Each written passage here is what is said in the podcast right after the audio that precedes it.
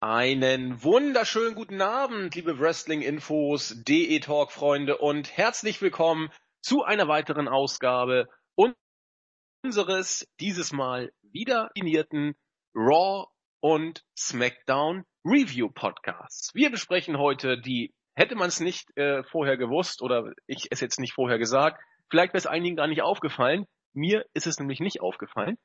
Wir besprechen die Go Home Show vor dem Clash of Champions Pay-per-View, die Ausgabe 1217 von Raw.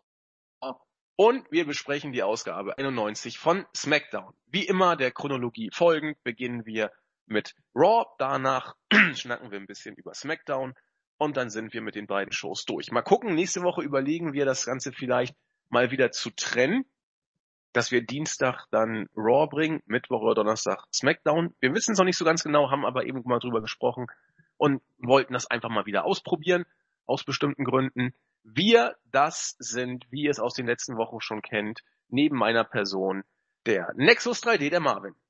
Genau, das Stream Team ist wieder zurück es wirkt immer so leicht, äh, wie soll ich sagen, größenwahnsinnig, wenn man sich selbst als Teil eines Stream-Teams bezeichnet. ja, aber ich meine, unseren Ansprüchen genügen wir. Das heißt ja nicht, dass das hohe Ansprüche sind. Das heißt es nicht und du weißt ja auch nicht, ob wir denen genügen. Vielleicht weine ich mich nach jedem Podcast in den Schlaf, weil ich wieder nicht das Niveau erreicht habe, das ich gerne erreicht hätte. Also genau, vielleicht ziehe ich dich auch runter und das willst du nur noch nicht wahrhaben, weil, weil du mich so ja, gerne du magst. Es nicht wahrhaben, man weiß es noch nicht so genau. Nee, ja, wir sind wieder einigermaßen gut bei Stimme, nachdem wir den dreistündigen Geburtstagspodcast ja Montag über die Bühne gebracht haben. Heute ist Mittwoch, wir nehmen Mittwoch auf. Mal gucken, wir werden die Review wohl erst Donnerstag bringen, weil wir absolut viel ähm, am Geburtstagsmittwoch auf der Startseite hatten. Gewinnspiele, Podcasts, Hall of Fame. Also da ist echt ein Batzen drauf. Insofern mal gucken, wann wir jetzt diese Review bringen. Aber wir bringen sie. Und insofern würde ich sagen, gehen wir in die Card oder gibt es hm. noch was vorwegzuschicken, Marvin? Nee, du hast nur so schön gesagt, gute Stimme, aber keine gute Stimmung, weil irgendwie finde ich, die Shows ziehen so ein bisschen runter. Also so, so es, es langweilt ein wenig. Ne? Ja, ja, also ich habe es ja versucht schon so ein bisschen anzudeuten. Hätte ich nicht gewusst, dass das die Go Home Show ist vor einem Pay-per-View, ich hätte es nicht gemerkt. Klar, wir wissen, bei Go Home Shows wird selten ein Feuerwerk abgebrannt ab und zu schon mal, aber meistens wird das alles noch so ein bisschen verwaltet und man zieht sich so über die Ziellinie. Ja, so war es heute, fand ich tatsächlich äh, über weite Strecken auch. Es gab einige tolle Sachen. Ähm, ja, ich nenne es doch gleich mal vorweg. Die Cruiserweights fand ich so schlecht nämlich nicht. Äh, der Kollege Melzer hat viel Negatives im Podcast dazu gesagt. Jetzt, wo ich es gesehen habe, so schlimm fand ich es nicht, Marvin, Und oder? auch, auch, auch die, die Reaktionen an Bord waren tatsächlich eher so verhalten, ne? Ja. Gerade auch so was die Inszenierung angeht. Ähm, nee, mir gefiel tatsächlich auch, also vor allem das Match, das war grandios und die Inszenierung ausbaufähig, aber warten wir es mal ab. Also ich fand es jetzt nicht so schlecht. Nee, werden wir drauf eingehen, wenn wir da sind, aber man hat es eben mit einer gewissen Spannung erwartet. Viele Experten und äh, Fans zeigten sich äh, verhalten. Wir beide sahen es dann doch eher einen kleinen Tick positiv. Wir können ja mal drüber sprechen, wenn wir dann soweit sind. Ansonsten würde ich sagen, rein in die Show, je eher dabei, je eher davon. Wir haben hier heute noch alle was anderes vor. Gut. Diese Raw-Ausgabe begann mit einem Interview-Segment. Gefühlt Marathon. Es ging los mit Roman Reigns, der immer noch ausgebuht wird, nicht mehr so schlimm wie zu seinen besten Zeiten, aber äh, auch trotzdem noch weiter von weg ein, ein Top-Babyface selbst im Midcard-Bereich zu sein. Ja, also eigentlich waren es schon ordentliche Buhrufe. Ja, war, war deutlich mehr Bu als, als äh, weniger, aber es war jetzt nicht dieser Go-Away-Heat-Bu äh, noch vor, vor ein paar Monaten, aber es ist wirklich nicht viel besser geworden. Ich glaube, so, so kann man es auf den Punkt bringen. Auf jeden Fall kommt er an den Ring und möchte zu uns sprechen, doch bevor das klappt, kommt Steph auch dazu, die, die ihn unterbricht und sie möchte auch zu uns sprechen. Aber auch das funktioniert nicht so richtig, denn als äh, Dritter im Bunde kommt dann Mick, Foley an den Ring. Das wurde dann von Stephanie auch so mit so merkwürdigen, leicht ironischen Foley Foley äh, Flüstereien ins Mikrofon dann auch begleitet. Äh, Mick hat nochmal sich über die letzte Woche äh, ausgelassen, dass die Show ja quasi seinen Händen entglitt, von wegen, wenn ein Eingriff passiert, dann brennt aber der Baum. Natürlich kam der Eingriff trotzdem von Rollins. Und das gefällt ihm überhaupt nicht. Auch Rusev hat ja noch ein Run-In hingelegt und um die beiden mal höchst drakonisch zu bestrafen, müssen sie ein Match bestreiten. Ja, also, müssen sie ihren Job machen, also. Was ist das denn schon wieder für ein Unfug? Welch, welch diabolische Entscheidung. Oder war das, hat das Gespräch, was man ja dann angeblich nach der letzten Ausgabe geführt hat, wirklich ja Früchte getragen? Ja, das war ähm, so ein ähm, schöner Cliffhanger und nichts ist ja, passiert, ne? Nee, überhaupt nichts. Also da hätte man wirklich, ja, er hat sie damit bestraft, dass sie ihr, ihren Job machen müssen und das, das war die Strafe. Also, ja, hat man zu großen Cliffhanger damit, äh, äh gebaut und letztlich dann nichts, nichts zu liefern. Wie so oft. Stell dir mal vor, die beiden hätten nicht eingegriffen, hätte Foley sie vielleicht heute mit einem Match belohnt, weil sie ja. sich so gut verhalten hätten. Also ja, das hätte keinen Unterschied gemacht, genau. Nee, nicht die Bohnen. Also da, da ging es ja schon mal großartig los. Äh, ja, und es war auch, es war auch außer die Stimmung, die war ganz gut zu Beginn, war es einfach auch ein langweiliges Segment. Also da hatten wir in den letzten Wochen schon deutlich unterhaltsame so Anfänge für die Shows. Ähm, ja, wie du es auch gesagt hast, jetzt so im Hinblick auf Clash of Champions, puh, ja, das plätscherte so dahin. Ja, ich, ich fand, es wurde auch nicht wirklich besser, äh, besagtes Segment. Äh, neben der Tatsache, dass ja, wie gesagt, jetzt Rollins und Rusev ein, ein Match gegeneinander bestreiten sollen, hat dann Foley auch nochmal das United States Championship Match zwischen Rusev und Reigns kurz äh, fix gemacht, um dann ähm, das Ganze auf, aus einem anderen Blickwinkel zu sehen, also die, die Raw und SmackDown Ausgabe, nämlich äh, der Battle of the Brands sozusagen, äh, der, der Quotenkrieg. Und ich hätte nicht gedacht, dass man die Eier hat, das bei Raw anzusprechen. Man hat es tatsächlich gemacht. Man spricht wirklich von einem Ratingkampf mittlerweile. Und Foley sagte, Mensch, wenn wir da gegen SmackDown verlieren, dann werde ich auch meinen Job verlieren. Da, da kann er mal von ausgehen. Das wird relativ sicher passieren. Und äh, es wird auch nicht mehr lange dauern. Ich meine, die neuesten Quoten von Raw sind schon wieder noch mal einen Zacken schwächer geworden. Jetzt nicht ja, Drama ja, aber dramatisch schlecht. Also ja, immer noch grottenschlecht. Und wo gemerkt, Football hat diesmal nicht mehr so die, nicht die größte, die große Rolle gespielt wie, ähm, wie letztes Woche, letzte Woche. Also Football hat auch verloren, aber sie sind nicht zu Raw übergewechselt. Raw verliert ebenfalls. Ich habe noch keine Smackdown-Nummern gekriegt. Ähm, möglich, möglich, dass Smackdown dieses Mal, letzte Woche haben glaube ich nur ein paar tausend gefehlt, dass Smackdown diese Woche vorbeizieht. Naja, man hat es wie gesagt zum Gegenstand der Show gemacht. Und um jetzt mal ein bisschen die, die Quoten zu pushen, kündigt er jetzt ein Match an, das man natürlich auch taktisch klug, um die Quoten zu pushen, vielleicht nicht im Vorfeld ankündigen sollte, um vielleicht noch ein paar mehr Leute dann hinterm Ofen hervorzulocken. Nein, er kündigt es während der Show an. Und was für ein Knaller. Kevin Owens gegen Roman Reigns, als hätten wir es letzte Woche nicht schon mal gehabt, um das Ganze noch ein bisschen attraktiver zu machen. Und da hat die Crowd das tatsächlich gefressen sagte äh, Foley, wir machen ein Steel Cage Match draus. Da ist die Crowd richtig steil gegangen. Also ich war äh, überrascht, wie, wie begeistert man davon ja. war.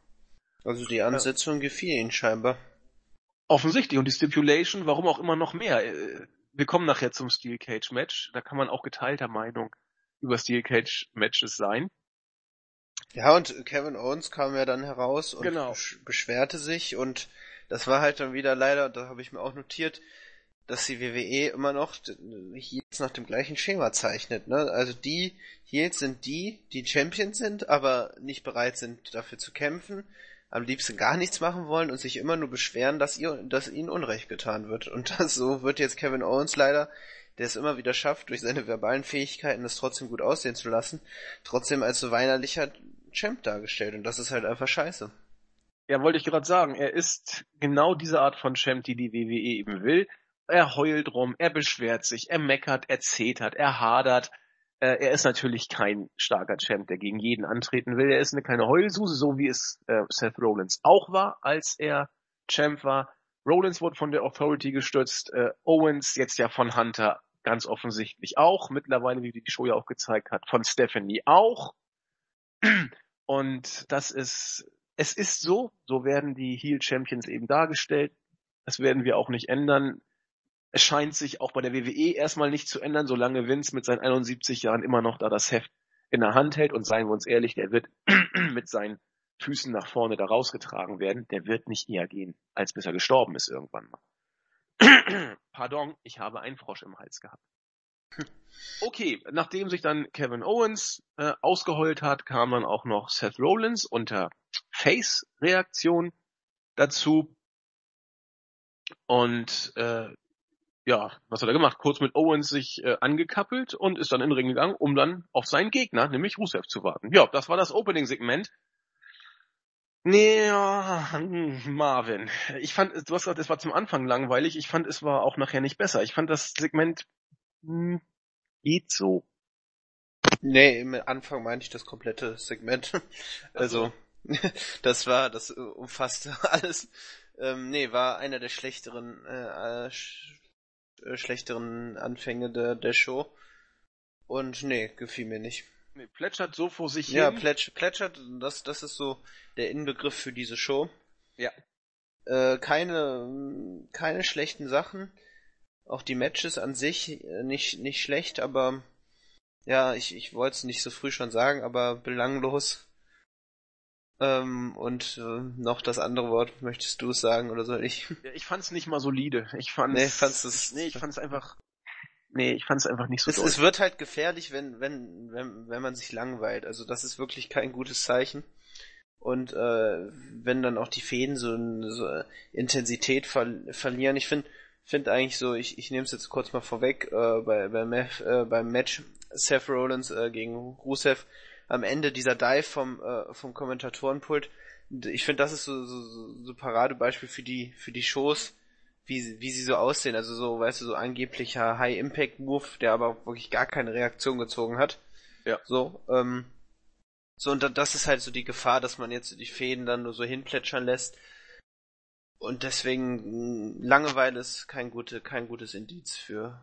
Ja, vor allen Dingen, weil du hast es ja auch schon zu Beginn angesprochen, weil man ja wirklich die Option gehabt hätte, aus dem Cliffhanger was zu machen. Ich meine, wenn man es schon so anteast, wir gehen jetzt rein und werden ein ernstes Gespräch haben. Meine Fresse, da hast du mal einen Cliffhanger gesetzt, dann geh doch darauf ein, erzähl doch eine Geschichte. Äh, es muss ja nicht mal eine tolle Geschichte sein, aber erzähl sie doch wenigstens und fang nicht nächste Woche wieder von Null an. Das, wer soll denn das geil finden? Ne? Und dann hast du eben ein Standardsegment und äh, ja, kickt kein mehr. Ich verstehe ja auch wirklich, dass, man vor einem Pay-per-View äh, nicht noch irgendwie große Sachen raushaut. Das kann ich ja auch nachvollziehen, weil man dann ja den, den Payoff oder wenn es denn sowas überhaupt gibt, für die Show sich äh, offen lassen möchte. Aber man kann doch wenigstens versuchen, eine Geschichte zu erzählen. Und das war so ein bisschen, blieb so ein bisschen in der Luft stellenweise. Und wenn wir jetzt mal so, so auf das amerikanische Fernsehumfeld schauen, dann ist es halt auch logisch, dass, also ich kann mich gut in einen äh, amerikanischen Zuschauer hineinversetzen, der sage ich mal, jetzt äh, Raw jede Woche einschaltet äh, und dann ähm, diese die die äh, die Show guckt und dann denkt, warum warum muss ich jetzt warum sollte ich jetzt dranbleiben? Will ich unbedingt Rusev gegen Seth Rollins sehen? So einzig wirklich die das Debüt der äh, Cruiserweight Division war so das einzige, worauf ich mich in der Show gefreut habe. Aber sonst auch die Entwicklung der Feen, das ist jetzt nichts dabei, wo ich sagen würde, boah, da würde ich gern sehen, wie es weitergeht. Eben. Weil es tatsächlich einfach so, so üblich ist. Also, das, das ist nichts, was einen überrascht oder was groß, großartig von einer, von der Fädenschablone abweicht. Exakt. Zumal, wo wir gerade Fädenschablone oder, oder äh, Charakterdarstellungsschablone so ein bisschen angedeutet hatten, bevor das erste Match losging, gab es ja noch ein weiteres Backstage-Segment, wo Stephanie sich so ein bisschen über die Steel Cage Stipulation aufgeregt hat. Ähm, und es kam Lana und Rusev vorbei. Und was macht Rusev als US-Champ? Genau, er beschwert sich erstmal, dass Reigns ein neues Titelmatch kriegt. Gut, darüber kann man sich tatsächlich vielleicht sogar beschweren. Ähm, aber es beschweren sich grundsätzlich nur die äh, faulen, feigen Heels. Und so war es mit Rusev auch wieder. Verschwörung hier, Verschwörung da, Verschwörung in Amerika, wow, also fürchterlich. Das war, das war eben äh, so ein typisches äh, Heel-Segment sowohl von Owens als auch von Rusev. Und dann machen wir einfach kurz weiter mit dem ersten Match. Rusev gegen Rollins, die beiden hatten zwölf Minuten. Das Ganze endete nach einem Countout, nachdem sich beide wie die Dödel außerhalb des Rings geprügelt haben, bis dann irgendwann der Ten-Count kam. Das Publikum hat, glaube ich, auch lautstark mitgezählt. Die beiden haben es trotzdem nicht realisiert. Sieht auch immer gut aus in der Darstellung nach außen wenn man so in einen Brawl vertieft sein soll, aber er wirkte wirklich wie runtergespult. Das ja, Match eben genau. Ja. fand ich nicht mal schlecht, muss ich sagen. Nee, war, war ein ordentlicher Opener, definitiv. Aber äh, mir fehlte da einfach so diese, diese Spannung, diese Intensität. Wie du gesagt hast beim, beim Brawl, da, das wirkte einfach, das wirkte, wirkte wie heruntergespult. Und dann auch da, wie sie dann sich am Kommentatorenpult äh, äh, ähm, prügelten und Seth Rollins dann da äh, davon runtersprang, wirkte, wirkte nicht, nicht intensiv. Nee, gar nicht. Also, äh, wie du schon sagtest, es ging dann ja quasi der Brawl ging dann weiter, wirkte jetzt nicht so mit Impact, auch relativ halbherzig runtergespult. Es, ist, es soll jetzt keinem Worker da irgendwie zu nahe gehen oder ich will auch keinem dazu nahe treten, aber ähm, das kann man auch anders machen.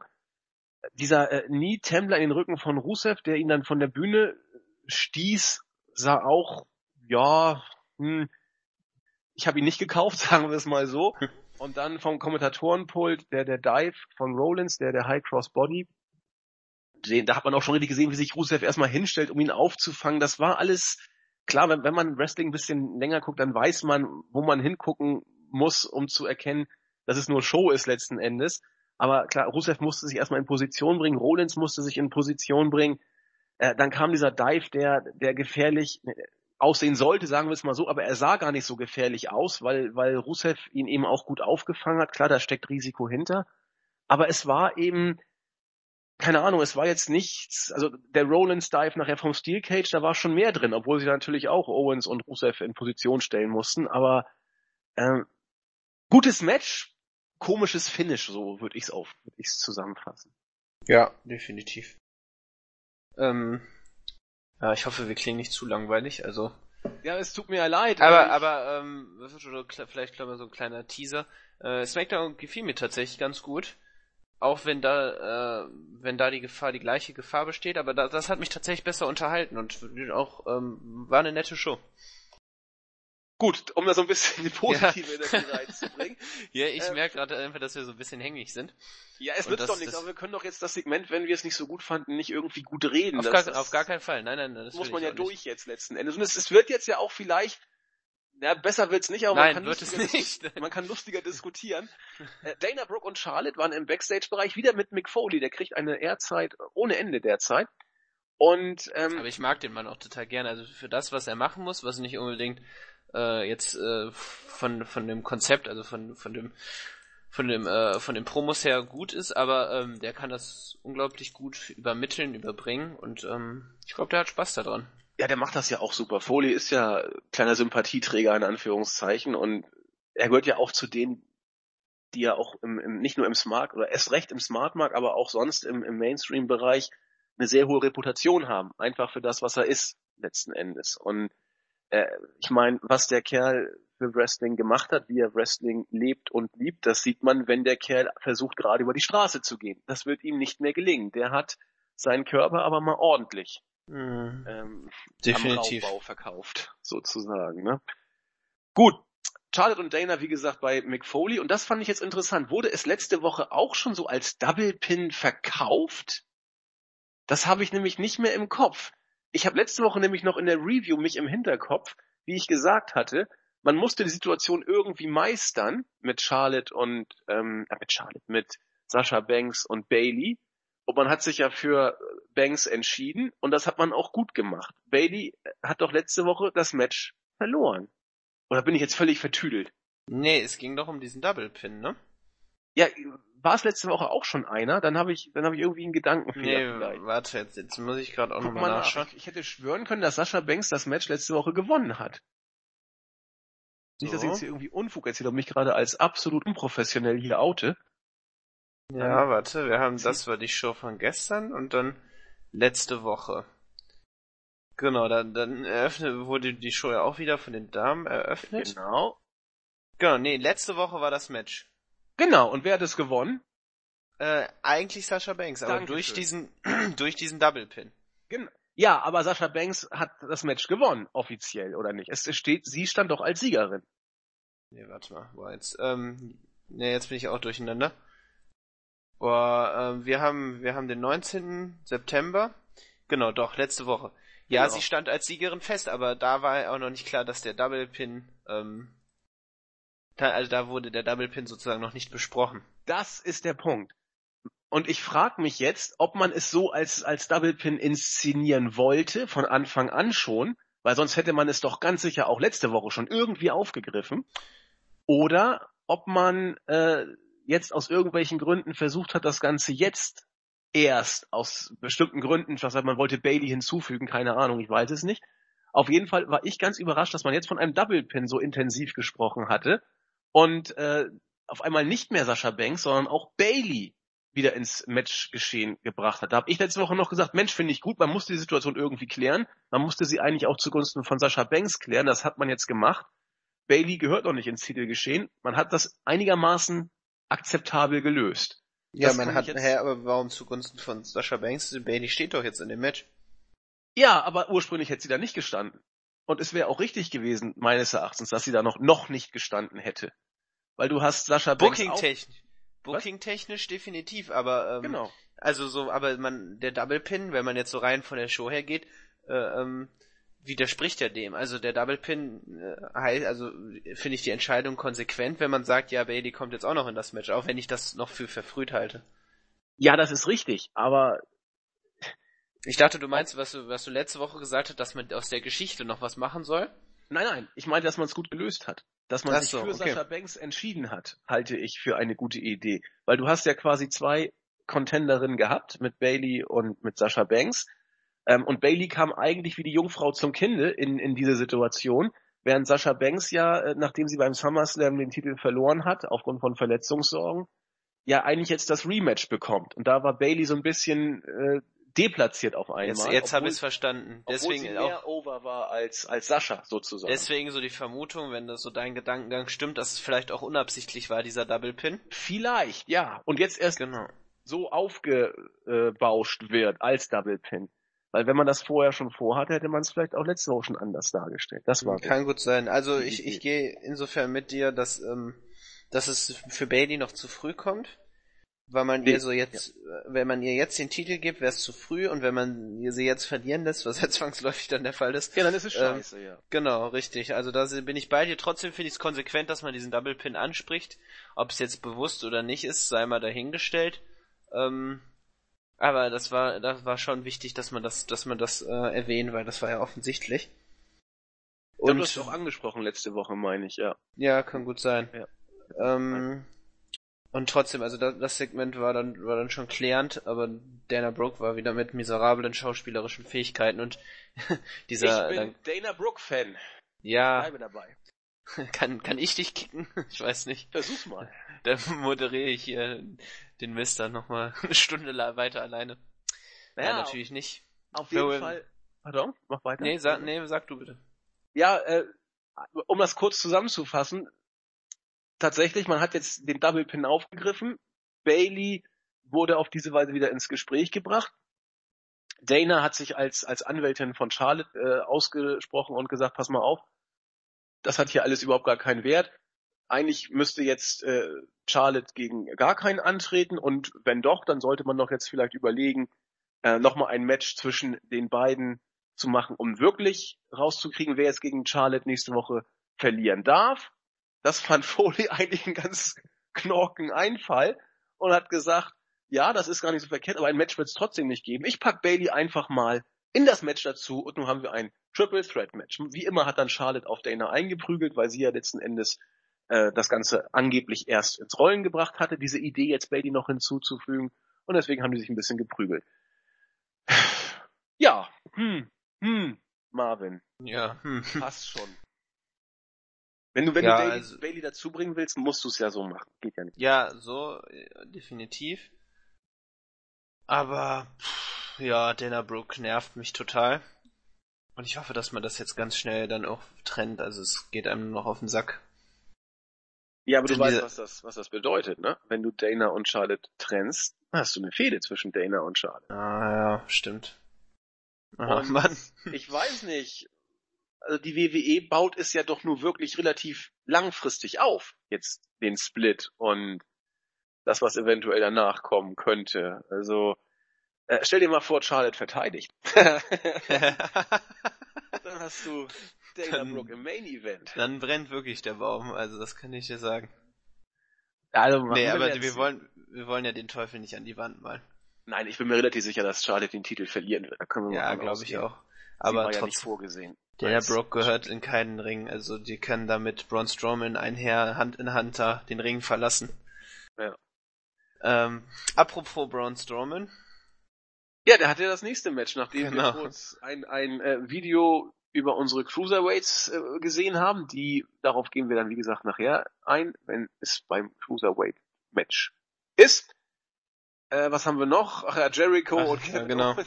Backstage-Segment haben sich mal wieder über Mick Foley ausgelassen.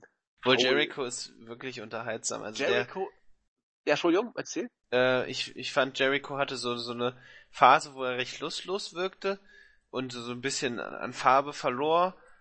Ähm, das hat sich jetzt echt geändert. Also ich glaube, er blüht da wirklich in, in seiner in seiner Tag Team Phase mit Karen Owens und seiner Mini Fehde gegen Sami Zayn da wirklich auch wieder auf. Das ist schön zu sehen.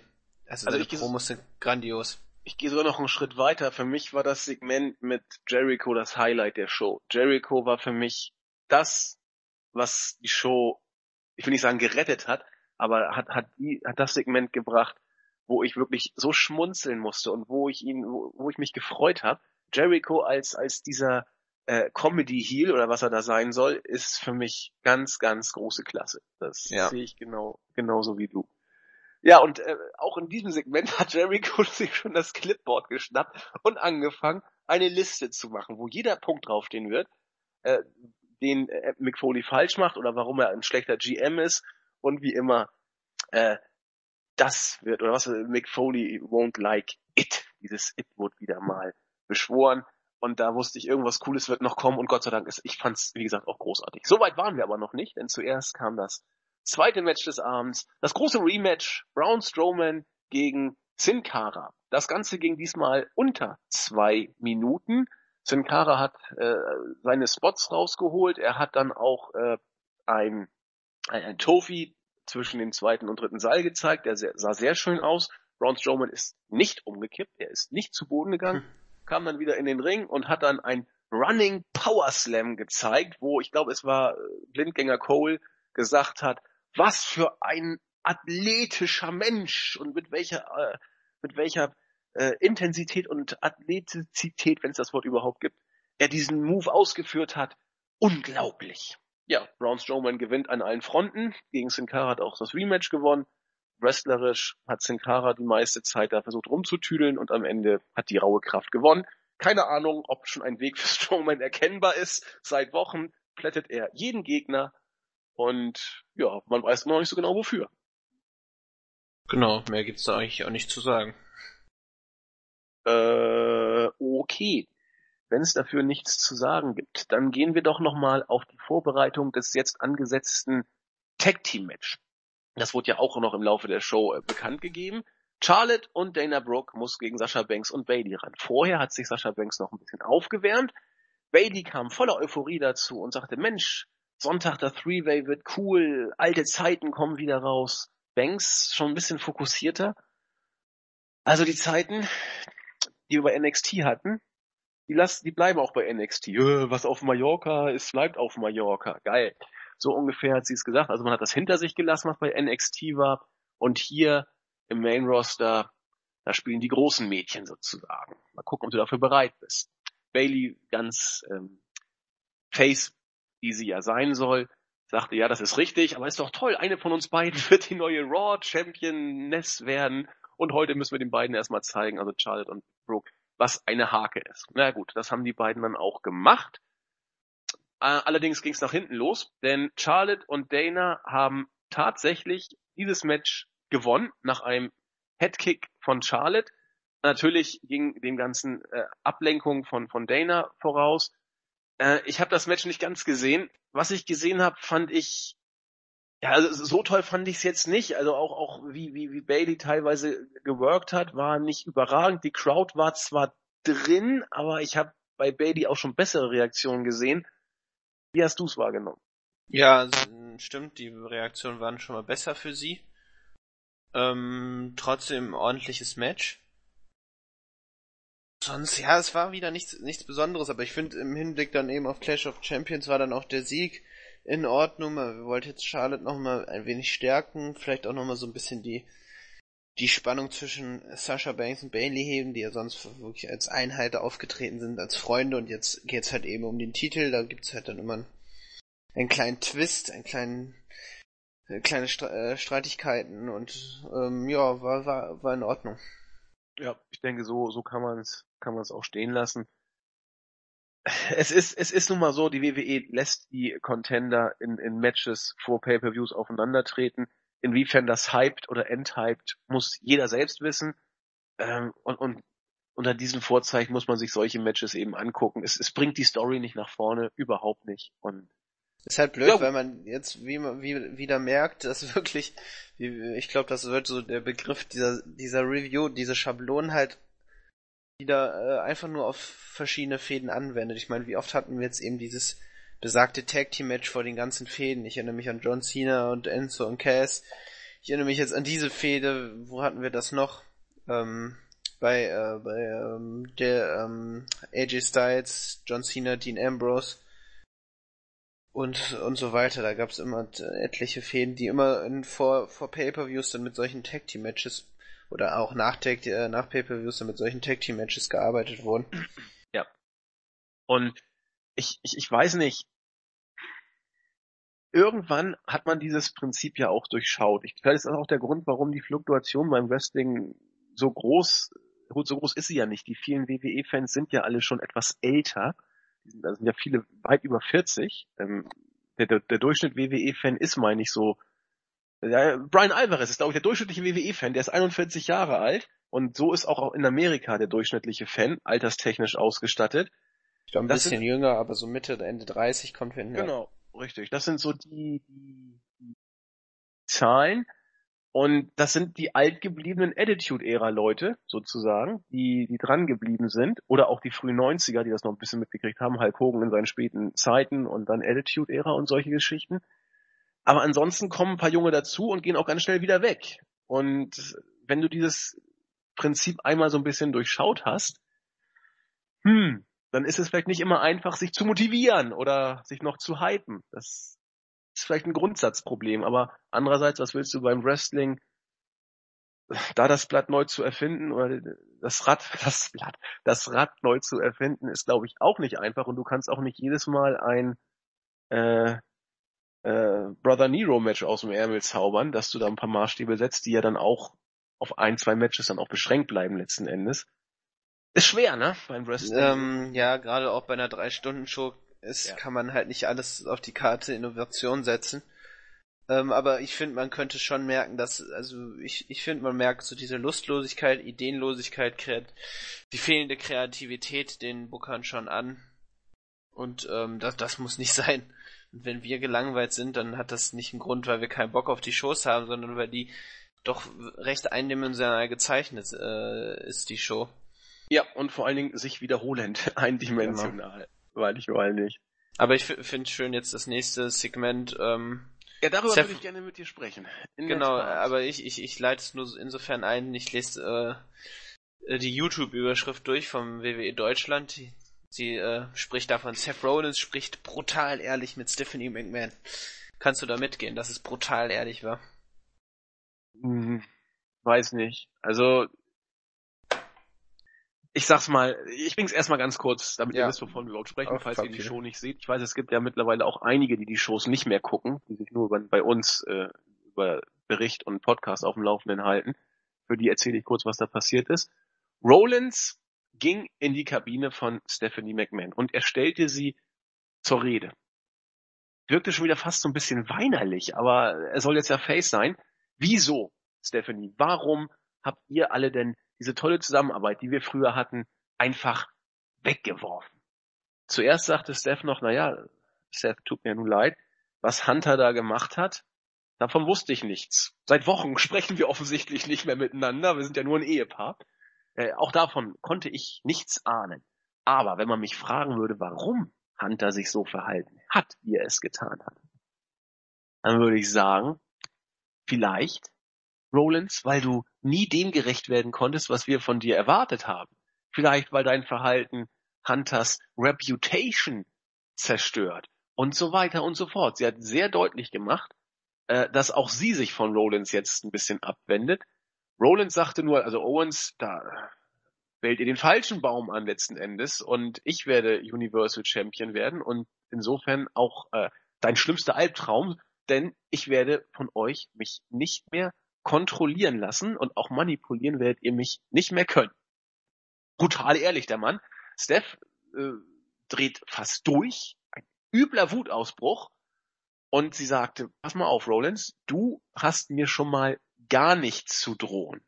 Owens ist der richtige Champion, du nicht. Owens ist the man, du nicht. Owens wird den Ratingkrieg gegen SmackDown gewinnen und dich brauchen wir dafür nicht. Quasi, summa summarum, Owens hat Rollins als the man abgesetzt. Und dann, das hätte ich nicht gedacht, Rollins durfte tatsächlich das letzte Wort haben. Er sagte dann, äh, pass mal auf, du warst eigentlich immer eine taffe Businesswoman, aber seit Shane zurück ist, ist irgendwas passiert. Vielleicht zerbrichst du dran. Oha. Melzer fand das Segment stark. Ich fand's nur geht so. Weiß nicht. Wie fandest ja. du's? Ja, man baut es gut auf. Es wird auf die Fehde zwischen Seth Rollins und Triple H hinauslaufen. Ähm, dafür, dafür baut man es ganz gut auf. Ich, ich finde das okay. Also, ich fand es jetzt nicht stark, aber beide haben da einen guten Job gemacht. Also, man nimmt denen das schon ab und ich mag Rollins auch in, de, in dieser Rolle und ähm, da wirkt er zumindest nicht so als weinerlicher, wein, weinerlicher Face hier, äh, wie die Wochen zuvor. Da ist so ein bisschen, ich weiß nicht, hat man noch ein bisschen Charakter geschaffen. Vielleicht, vielleicht übertreibe ich auch, aber es war irgendwie vom Gefühl her so. Ja, okay, also es war, es war ja auch ordentlich. Nur das Problem ist für mich, dass es, also es, es nimmt mich nicht so richtig mit, in Anführungszeichen. Denn wenn ich Rollins wäre, wäre ich schon viel früher, äh, entweder wäre ich durchgedreht oder ich hätte das Gespräch mit Steph gar nicht mehr gesucht. So nach dem Motto, gut, wenn ihr euch jetzt so verhaltet, dann äh, ist mir das alles wurscht und dann ziehe ich jetzt mein Ding selber durch. Mir vollkommen egal, was, was Steph und Hunter machen. So, so, wie so ein... Mhm, bisschen Outlaw-mäßig. Ja, wie so ein, wie so ein Face das machen würde, wie Austin da ja auch immer drauf war, so in die Richtung. Ja, vielleicht äh, hast du recht, das wäre auf jeden Fall äh, die bessere Alternative. Warum soll ich denn da noch groß reden? Also, das war wirklich schon so ein bisschen wieder weinerlich, obwohl äh, das vielleicht auch gar nicht so rüber. Er sollte ja entschlossen rüberkommen, aber mich hat's eben nicht so ganz mitgenommen. Klar, es baut was auf, es ist auch besser als nichts, absolut. Wurde auch gut umgesetzt, aber gehört eben auch zu den Sachen, wo ich sagte, ja, für mich ist das nicht so ganz Fisch und auch nicht so ganz Fleisch. Ich weiß es nicht. Ein Weiser, Andy, naja, hat gesprochen. Ich habe gesprochen. Als nächstes sprach Bo Dallas, der wieder mit seinem Believe in Bo-Schild an den Ring kam von äh, der Grinsebacke Dallas ist nichts mehr übrig geblieben, zu noch relativ wenig. Er wirkt entschlossen, er wirkt fokussiert, er wirkt brutal im Ring, er geht radikal entschlossen vor, gewinnt deswegen auch das Match gegen Gary Graham relativ locker nach dem Oder Roll wie, the Dice. Ja? Wie Michael Cole sagte, dass er ein, also der äh, Gary Graham ein wenig aussehe wie der junge Michael P.S. Hayes. das war, Kann fand man ich sagen, so das, ja. fand ich das einzige Unterhaltsame, wie er das so anmerkte. Ansonsten Let's Go Dropper. Die Chants waren deutlich lauter als letzte Woche. Und unsere ja. Theorie wurde widerlegt, dass er nur für äh, den chinesischen Wrestler aufgebaut wurde. Weil das, das Match fand statt. Er hat verloren. Aber man hat in den TV-Shows scheinbar noch was Großes mit diesem Mann vor. Ja, also Melzer hat es so formuliert, man weiß, dass das Roster nicht das äh, dickste ist. Und man muss dann versuchen, Leute ab und zu mal äh, bisschen aufzubauen. Und man hat sich wohl für Bodellis entschieden. Der wird wohl noch ein paar Tage, zwei, drei Wochen vielleicht, keine Ahnung. Er ist auch nicht beim Pay-Per-View auf der Card. Äh, er wird wohl noch ein bisschen uns erhalten bleiben und Jobber squashen dürfen. Aber es wird schwer, denn entweder hätte man ihn gleich zu äh, Bo Dallas als Bo Lever zurückbringen müssen mit seiner weißen Hose und seinem Grinse Bo Leave. Ja, es wäre wär unter, unterhaltsamer gewesen. Ja, oder was ganz anderes. So hast du irgendwie auch hier nichts Ganzes und nichts Halbes mit man ihm. Hätte, man hätte ihn so, so als zweiten Bray Wyatt äh, von Raw aufbauen können. Das fände ich, hätte ich cool gefunden. Hätte das quasi jemand geglaubt? Nee, äh, aber also als Bru quasi bruderübergreifender Verbund, das hätte ich ganz cool gefunden. Aber nein, diese, diese, diese halbe Überarbeitung mit diesem ernsten Boliv-Ding, naja. Nee. Ja, nee. Ich, Brauche ich nicht. Na gut. Aber er, er ist eigentlich ein guter Worker, also ja gut vielleicht, aber ist doch ein solider bis guter Worker. Er kann auf jeden Fall gute Matches auf die Beine stellen. Ist halt schon lange her, als er das, das vor allem im Main Roster bewiesen hat. Ich erinnere mich da an seine Zeiten als NXT Champion. Äh, Leather Match gegen Neville, hervorragend. Aber ähm, das konnte er im Main Roster noch nie so wirklich anwenden und vielleicht kann es kann es sein Ka Karriere ein äh, Karrieresprung sein, aber ich glaube nicht dran. Nee, ich glaube auch nicht. Obwohl ich äh, Bo Dallas auch von, von seinen äh, Promo-Skills nach wie vor sehr schätze. Also der, der, ja, der kann definitiv. ja mit Mike auch was anfangen. Und, und das Bolivar-Gimmick halte ich für eins der unterschätztesten Gimmick der letzten äh, ja fast Jahre. Nicht so viele Jahre, aber doch ein, zwei, drei Jahre. Der hätte so ähnlich wie New Day durchstarten können. Über dieses Go-Away-Heat-mäßige, dann äh, zum, zum Geek und dann zum Publikumslieblingsgeek hat man leider ein bisschen früh aufgehört. man hätte es noch ein bisschen weitermachen müssen. Und nun, nun steht er da, wo er steht und ist irgendwie so zwischen Social Outcasts, entschlossenen Psychopathen und Grinsebacke Bodellis und ist an keinem Ufer richtig angekommen. Na gut. Wir werden das verfolgen, aber es wird, glaube ich, noch erstmal ein, zwei, drei Wochen so weitergehen mit Jobber Squashen und dann sieht man, was passiert. Match 5. Best of Seven Series. Cesaro musste gegen Sheamus im sechsten Match der Serie ran. Zehn Minuten hatten sie und ich weiß, wir haben viel über diese Serie geredet. Wir haben eigentlich selten positive Worte gefunden. Tenor war fast immer, die Matches sind nicht schlecht. Sie sind sogar für TV-Weekly-Shows gut. Aber die Serie ist absoluter Unfug. Und ich glaube, auch dieses Match kann man so ähnlich wieder äh, in diese Kerbe kann man es stecken. Ich fand das Match gut. Cesaro und Seamus haben wieder intensiv geworkt. Äh, Seamus über die Balustrade gepfeffert mit ordentlich Impact, mit seinem European Uppercut, mit was ich, 20 Meter Anlauf oder was da da war. Äh, Submission Moves, stiffe Aktion, Power Aktion. Am Ende der Neutralizer, der dann das 3 zu 3 brachte. Cesaro hat das Match also gewonnen. Ja, also gutes Match und nun das große Finale beim Pay-Per-View. Storytelling, ist eine andere Sache.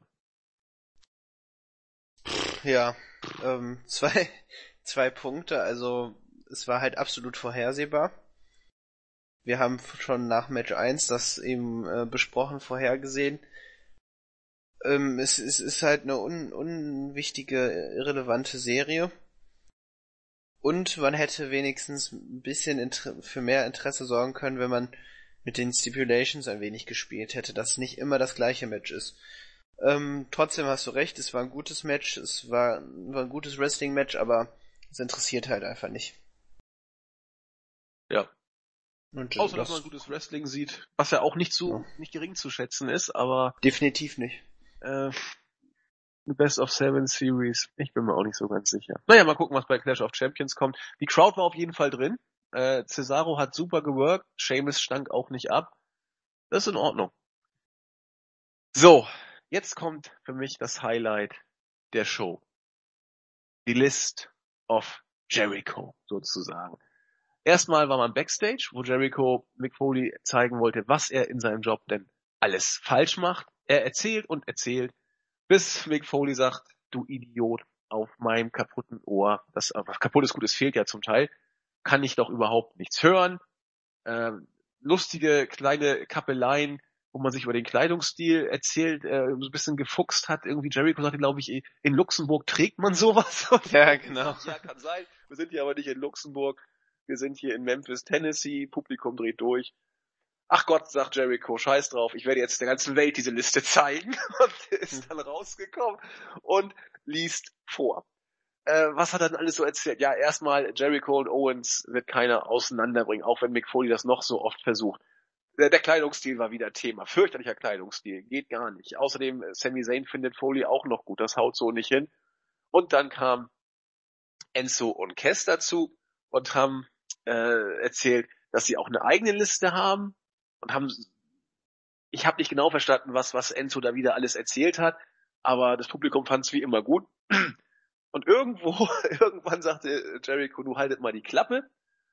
Äh, dann kamen die Shining Stars auch noch dazu, haben über Puerto Rico und irgendwas erzählt. Dann kam New Day auch noch dazu. Jericho sagte, was macht ihr Versager überhaupt hier? Ja, sagt Big E, wir haben eigentlich nichts anderes vor. Da dachten wir, wir kommen einfach mal kurz raus. Also, Xavier Woods hat seinen Up, Up, Down, Down YouTube-Channel oder so beworben. Äh, und, Ja, und ja. um das Elend dann komplett zu machen, kamen dann Anderson und Gallows dazu und haben gesagt, Sonntag holen wir die Titel, was überhaupt gar keinen interessiert hat. Jericho hat die Situation gerettet. dachte, also eigentlich wollte ich eine Liste über den schlechtesten GM aller Zeiten schreiben, aber ich habe meine Meinung geändert. Ich habe jetzt eine Stupid Idiot Liste geschrieben und ihr alle seid da drauf. Das, da musste ich sehr lachen. Das war Wenn- schön, ja. Das war ganz große Klasse. Und er hat auch vollkommen recht. Das war ja wirklich, also nur Pfosten im Ring. Irgendwann kam dann der Run-In von Sami Zayn. Die beiden haben sich geprügelt, also Jericho und Zayn. Äh, Zayn hat dann Jericho zweimal gegen die Balustrade, glaube ich, gepfeffert. Dann in den Ring. Und wie es dann so sein muss, gab es einen üblen Brawl, alle gegen alle. Und ein Zehn-Mann-Tag-Team-Match. Ja. Ach, ich mach das kurz auch noch weg. Lange ging's ja letzten Endes nicht. Fünfeinhalb Minuten. Die äh, Faces haben hier nochmal kurz einen, einen Sieg für die gute Laune abgestaubt, sprich Enzo, Amore, Big Cass, Sami Zayn. The New Day bestehend aus Big E und Kofi Kingston. Xavier Woods hat sich draußen aufs Francesca 2 Spielen verlegt, haben gegen die Heels gewonnen. Ja, viel mehr gibt's dazu nicht zu sagen. Nach dem Rocket Launcher von ähm, Enzo, den Pin hat Primo gefressen, so steht's zumindest hier. Ich kann die immer nicht so gut auseinanderhalten. Primo und Epico wird Primo gewesen sein. Ja, ich fand das Segment, wie gesagt, für mich war das ein Highlight. Jericho, wie er da immer auf seine Liste rumgekrixelt und gekraxelt hat, das hatte was. Und na gut, es wurde dann blöd, als die ganzen Tag-Teams dann in den Ring kamen. Aber Jericho, Hammer.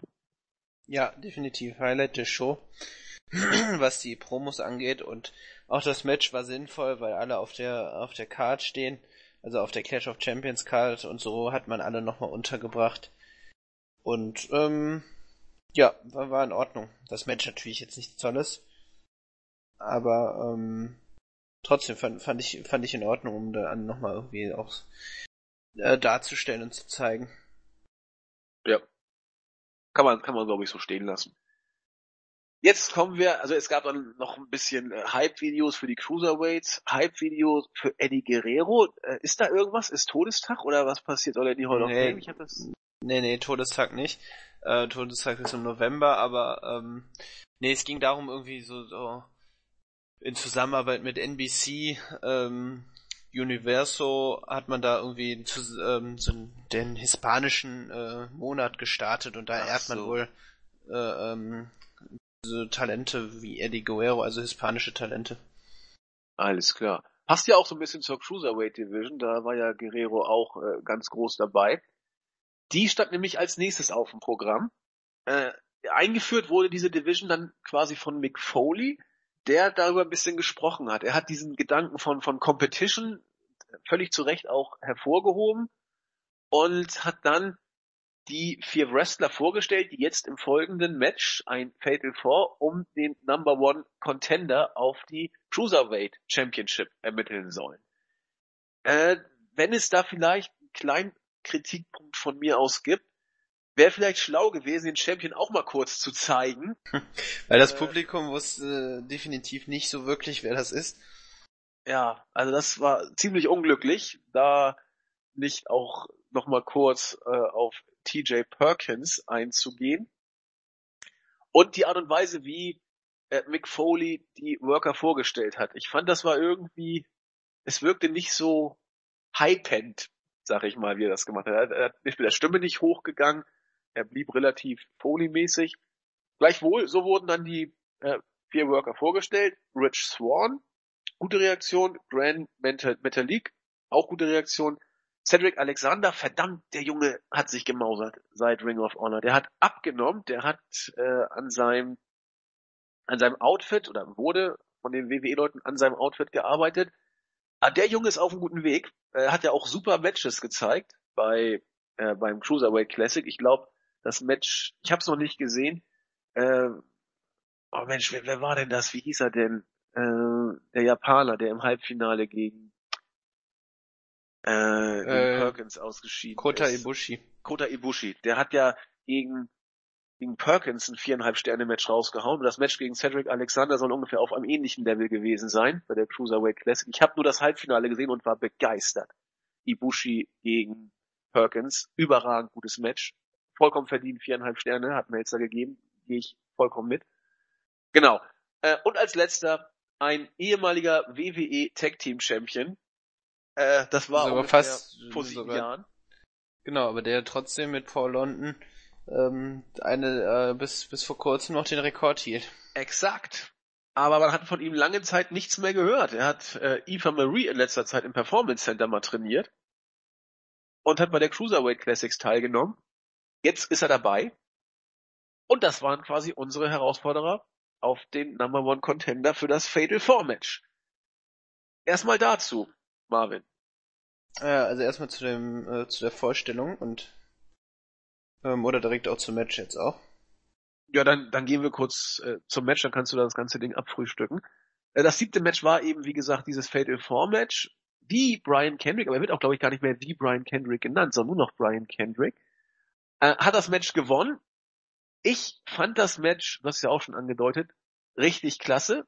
Fatal Four Matches sind, wenn man sie gut aufzieht, richtig gut. Und hier hatte man wirklich vier klasse Worker. Grand Metalik hat ja dann äh, immer mit seinen Springboard-Aktionen geglänzt. Red Swan ist ja auch ein, ein Highflyer und ein äh, beweglicher, elastischer Worker vor dem Herrn. Und Cedric Alexander hat ein, eine Entwicklung, finde ich, gemacht in den letzten Wochen und Monaten, die aller Ehren wert ist. Es wurde gut aufgebaut. Der ähm, Captain's Hook wurde einmal angesetzt von Brian Kendrick. Äh, der wurde aber noch unterbrochen. Und der zweite Captain's Hook saß dann. Äh, Alexander musste austappen und nach 15 Minuten hatte Kendrick das Match gewonnen, sodass wir jetzt bei Clash of Champions das Match haben werden um die Cruiserweight Championship. Kendrick gegen TJ Perkins. Das Match genau. war stark. Definitiv, also grandioser Einstand, was das Match angeht. Vorstellung fand ich jetzt nicht so schlecht wie manch anderer. Trotzdem finde ich, ähm, hoffe ich einfach, dass man den, äh, den Wrestlern die Möglichkeit gibt, noch Profil und Charaktertiefe aufzubauen. Gerade so Grand Metallic äh, hoffe ich einfach, dass er ähm, im Gegensatz zu Sin Cara sich da von den anderen äh, Luchadors sozusagen äh, ähm, trennen kann und ähm, auch angenommen wird, vielleicht sogar der nächste große maskierte Star, würde ich ihm auf jeden Fall zutrauen. Ähm, das Match war super, grandi grandioses äh, Fatal Four-Way Match. Und vor allem bin ich auch sehr zufrieden mit dem, mit dem Sieger, weil ich glaube, Brian Kendrick mit seiner Erfahrung, mit seinem Alter dient als guter Aufbau für TJ Perkins. Und ich hoffe, also ich gehe ganz sicher davon aus, dass TJ Perkins das Match gewinnen wird. Und ähm, ja, das, das hat man schön gelöst. Man hat beiden allen Wrestlern die Möglichkeit geboten, sich zu zeigen, sich den Fans vorzustellen und man merkt einfach immer wieder, was das für ein großer Unterschied zwischen Indie sowieso, aber auch zwischen NXT und dem Men Roster besteht. Alle Männer waren so mit wohl mit Abstrichen an Cedric Alexander, der wohl am bekanntesten von allen denen äh, beim Publikum angekommen ist. Also es bestehen immer noch große Unterschiede, aber auch Rich äh, Swan hat sich da wirklich bewiesen. Ähm, leider habe ich die All Night Long Chance vermisst, aber gut, das kann ja noch kommen. Ähm, das, das, das könnte echt die regelmäßigen Highlights für Raw werden, wenn man es denn so durchzieht. Ja. Also ich, ich bin auch nicht so ganz sicher, was Melzer hier zu kritisieren hatte. Ähm, er meinte, dass man das, sie wirken so wie ein, ein weiterer Teil von Raw. Natürlich, sie sind ja auch ein Teil von Raw, aber sie kamen angeblich nicht so rüber, ähm, als dass sie jetzt hier als die neue Attraktion dargestellt werden. Weiß ich nicht. Ich fand, sie haben mit dem Match schon gezeigt, äh, dass sie wrestlerisch hier das Highlight der Show gesetzt haben. Und was später aus der Cruiserweight Division wird, das wird die Zeit zeigen. Es wird das Booking zeigen, natürlich auch ein bisschen die Inszenierung. Aber ich hätte fast gedacht, dass man den Einstand von Seiten der WWE noch schlechter machen könnte, was jetzt äh, schlimmer klingt, als es sich anhört äh, oder als es gemeint ist. Marvin und ich waren eigentlich wirklich nicht unzufrieden mit der Art und Weise. Nee, und man kann daraus sich jetzt wirklich, kann wirklich was daraus entstehen und äh, etwas Schönes entwickeln. Also da bin ich, äh, also ich, ich hoffe einfach, dass man das, dass man das gut regeln wird. Das hoffe ich auch. Wir werden das erleben. Äh, zunächst wurde ein Rückblick auf die Attacke von Nia Jax gegen Alicia Warum Fox Vorwürfe gezeigt. Und das Ganze mündet bei einem Clash of Champion Match und zwar in der Kickoff Show. Also, das hat man mal. Achso, deswegen aufgebaut. hast du gerade gelacht. Ja, deswegen habe ich gelacht. Achso, ich dachte, Äh, weil ich gerade meinen Tee umrühre. Jetzt wissen wir, wofür äh, Nia Jax aufgebaut wird. Für die Kickoff Show von Clash of Champions. Ja, es läuft doch bei dir. läuft rund. Dann war Main Event Zeit. Wie eingangs angekündigt, musste Roman Reigns gegen Kevin Owens ran, um das Ganze nochmal ein bisschen aufzupeppen.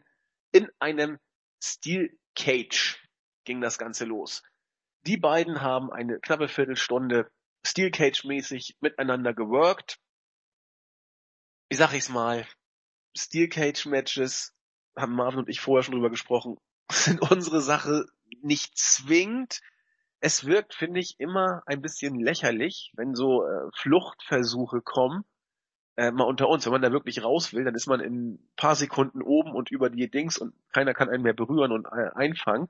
Das, dann werden sie langsamer und dann setzen sie den einen Fuß ganz bewusst langsam vor den anderen und krabbeln, oh Gott, in Zeitlupe da hoch. Dieses Match war, fand ich, ein bisschen, ja, war, war ziemlich ähnlich und äh, gerade das Ende auch, wo Owens dann da aus der Käfigtür rauskrabbelte. Er hat sich noch einmal umgedreht, um zu gucken, wo Reigns jetzt auch ist, damit er auch das Tempo nicht zu schnell äh, rauskrabbelnderweise an den Tag legt. Ja, es war, es war ein Steel Cage Match, oder? Ja, definitiv. Du hast es schön zusammengefasst. Das ist halt auch so dieses große Problem. Selbst dieses Escape ähm, über, über den Käfig finde ich schon lächerlich, aber dann dass der Referee in regelmäßigen Abständen, sobald man sich der Tür nähert, dann auch die, äh, die Käfigtür aufmacht. Das finde ich noch bescheuerter. Und ähm, wie du sagst, wenn man wirklich raus will, dann geht man einfach dahin und schüttelt, schüttelt den Gegner ab und dann ist man draußen. Also ähm, das hat für mich auch nichts mehr dann mit äh, ähm, intensiv und Spannung zu tun, weil es dann wirklich dann auch dann wird so die ganze Qualität des, aus dem Match genommen und, und gerade wenn man dann so eindimensionale Heals aufbaut, das war ja auch der größte Unterschied übrigens bei dann bei ähm, bei Samoa Joe gegen Finn Balor äh, im Käfig, dass man zu Beginn eben nicht ganz halt diese Escape Escape äh, ähm, Moves gebracht hat, die, wie man das so häufig und so gerne bringt. Das, das war auch tatsächlich ein sehr ansehnliches Match. Ähm, hier fand ich es eben nicht so. so. Owens wird sehr eindimensional weiterhin gezeigt. Und ähm, ja, warum, warum muss Roman Reigns jetzt gewinnen? Also, oder warum muss, darf Kevin Owens nicht gewinnen? Warum sollte Owens als Universal Champion hier jetzt dieses Match nicht gewinnen? Warum hat man nicht genau das gleiche, auch egal wie lächerlich das ist, das gleiche mit Owens gemacht, dass er wenige Sekunden vorher auf, äh, auf dem Boden aufkommt? Warum Reigns jetzt jetzt gewinnen muss, bleibt mir ein Rätsel und ist für mich auch unverständlich. Und ja, hier hat man, das war somit auch der wirklich einzig, äh, einzig größte ähm, Fehler, den man machen konnte. Ja, wozu diesen Sieg für Reigns? Er bringt Reigns nichts. Er Owens sieht blöd aus, und wenn er auch noch so knapp sozusagen verloren hat und auch so getan hat, als ob er zuerst dachte, er hätte gewonnen, so gewissermaßen. Man sollte vor einem Pay-per-View den Champion so vielleicht nicht darstellen. Zumal auch, na gut, nach dem Match, wie gesagt, äh, kam Rusev noch dazu. Er hat ja die Fehde mit Reigns offiziell noch am Laufen, hat sich sofort auf Reigns auch äh, gestürzt und ihn verprügelt. Ich glaube, äh, Owens hat ihr noch geholfen und äh, mit, mit einem Dropkick gegen die Tür diese noch gegen den Kopf von Reigns ge, äh, gekickt gewissermaßen. Dann haben die beiden Reigns im Ring noch auseinandergenommen, bis dann natürlich irgendwann äh, der Accolade kam und Owens ihn übelst beleidigt hatte, also den im Accolade befindenden Reigns. Und natürlich kam dann die Musik von Seth Rollins, der an den Ring stürmte, an äh, die, den, den Steel Cage hochkrabbelte. Ich glaube, zuerst hat er Owens äh, vom Steel Cage geschmissen, dann Rusev, ist dann selbst äh, in Position gegangen und ist dann mit einem High Cross Body gegen beide Heels, Rollins und äh, Owens und Rusev da runtergesprungen. Die haben ihn auch beide gut aufgefangen. Und daher war Rollins der große Triumphator in diesem Segment. Und Raw war zu Ende. Also wenn Rollins so triumphiert, alte WWE-Logik, wird der Titel wohl doch nicht wechseln. Obwohl man es eigentlich alles in die Richtung aufbaut. Ja, vermutlich bringt man dann doch die Fehde gegen Triple H langsam in Fahrt. Ja. Vielleicht wird's dann so das Highlight von der Survivor Series. Ähm, könnte ich mir vorstellen und man zieht das über mehrere Matches dann bis zum Rumble. Ähm, ja, also den, den, den High Diving Crossbody äh, fand ich ganz nett. Äh, hat dann, hatte auch dann deutlich mehr Impact als dann diesem vom, vom Kommentatorenpult. Ähm, nichtsdestotrotz, ähm, ich verstehe, ich hätte es ja fast noch verstanden, wenn man sagt, ja, man möchte Reigns als Herausforderer jetzt nicht zweimal hintereinander schwächen, indem er letzte Woche befand er sich ja schon im Accolade und äh, war ist dann bewusstlos geworden, dass man sagt, ja, diese Woche geht das jetzt nicht als Herausforderer. Dann hätte man aber das, was man dann mit Reigns äh, und Rusev äh, gebracht hat, sich komplett sparen sollen. So hätte man das einfach viel einfacher gemacht. Kevin Owens gewinnt und man, man setzt dann diesen Brawl gegen äh, Rusev und äh, Reigns an, so kurz danach.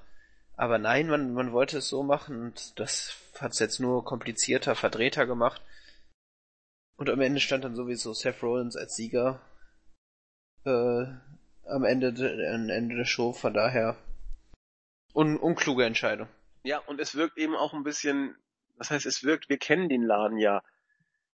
Man weiß, dass man es morgen nicht mehr thematisieren wird. Die Show ist vorbei, man wird nicht mehr drüber sprechen, es baut nichts auf letzten Endes, außer jetzt vielleicht so in Ansätzen den, den äh, Main Event von Clash of Champions. Aber letzten Endes führt es die Storyline ja nicht weiter. Es wird eine ganz neue Storyline dann kommen, die man bis zum nächsten Pay-Per-View durchbringt. Aber kontinuierliches Geschichten erzählen kann man hier nicht sehen. Man buckt die Show dann eben so zusammen, wie es gerade passt äh, um sich zum nächsten Pay-Per-View zu retten. Und mit den Pay-Per-Views, die jetzt ja kommen, es sind ja noch deutlich mehr geworden. Äh, ich weiß nicht, ob die WWE da so gut beraten ist, von der Hand in den Mund weiterhin zu bucken, denn es wird kein kontinuierliches Storytelling geben. Da muss nee, man einfach definitiv.